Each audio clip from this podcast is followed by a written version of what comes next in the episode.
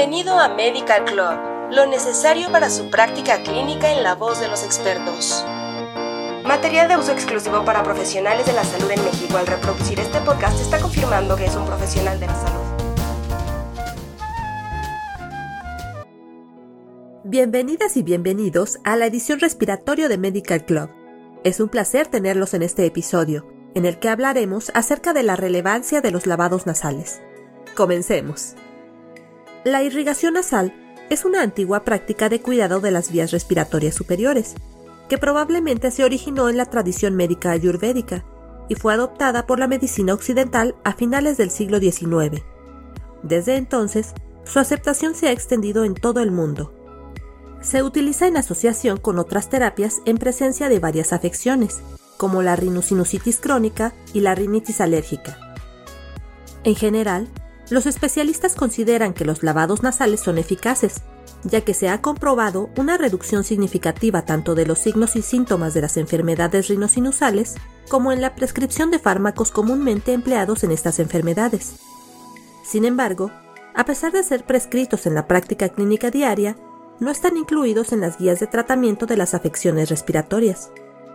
Actualmente, se desconocen los mecanismos exactos del funcionamiento de los lavados nasales la mayoría de los expertos proponen que se trata de una intervención mecánica que conduce a la limpieza directa de la mucosa nasal, independientemente de la composición de la solución utilizada para el lavado nasal.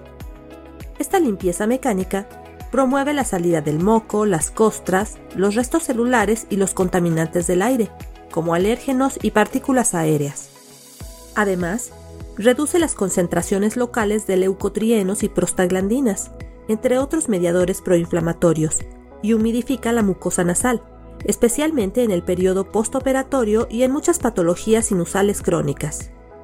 Se ha demostrado que la composición y la actividad de las secreciones nasales están relacionadas con la tonicidad de la solución.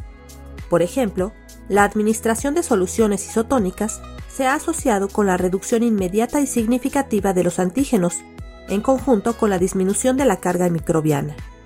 Por el contrario, las soluciones hipertónicas han resultado ser capaces de influir marginalmente en las concentraciones de antígenos microbianos. Varios métodos, incluyendo los basados en la antigua Ollanetti, donde se ocupa simplemente el recipiente lleno de agua tibia, pueden utilizarse para el lavado nasal. Sin embargo, los estudios realizados en adultos parecen indicar que entre los diversos métodos, los más eficaces son los que aseguran una irrigación de gran volumen de líquido. Un estudio sobre la distribución en la cavidad de sustancia radiopaca en sujetos sanos informó de los beneficios de la irrigación a presión positiva frente a la administración a presión negativa, es decir, por inhalación o nebulización. Los resultados indicaron que la distribución en la cavidad nasal y los senos paranasales fue más exhaustiva. Además, se ha demostrado que para maximizar la eficacia es preferible la irrigación de al menos 100 mililitros a baja presión, la de un menor volumen de alta presión. En los últimos años, diferentes evidencias clínicas y experimentales sugieren una mayor efectividad de los lavados nasales con soluciones de agua de mar.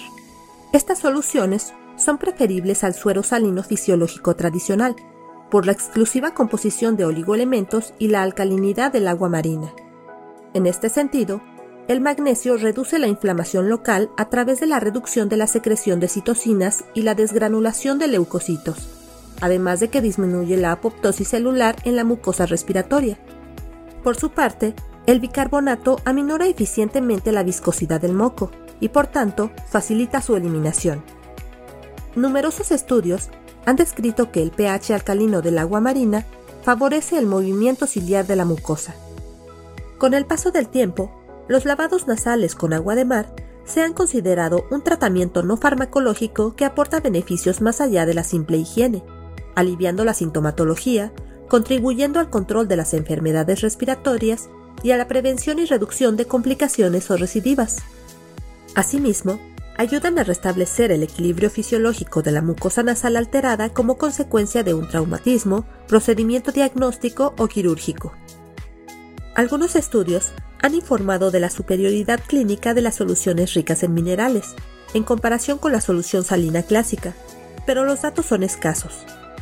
En la rinitis alérgica, las soluciones salinas iso e hipertónicas han demostrado mejora en todos los síntomas en los niños, reduciendo el recurso a los antihistamínicos y a los corticoides con una excelente tolerancia.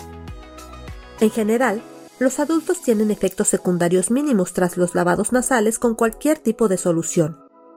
Las reacciones adversas transitorias que se han descrito incluyen la irritación nasal, molestias nasales, otalgia o acumulación de suero en los senos paranasales, con posterior drenaje. Por otro lado, en el caso de los niños se puede llegar a conclusiones similares, aunque la evaluación de la conformidad en estos sujetos es más difícil, especialmente en los pacientes más jóvenes.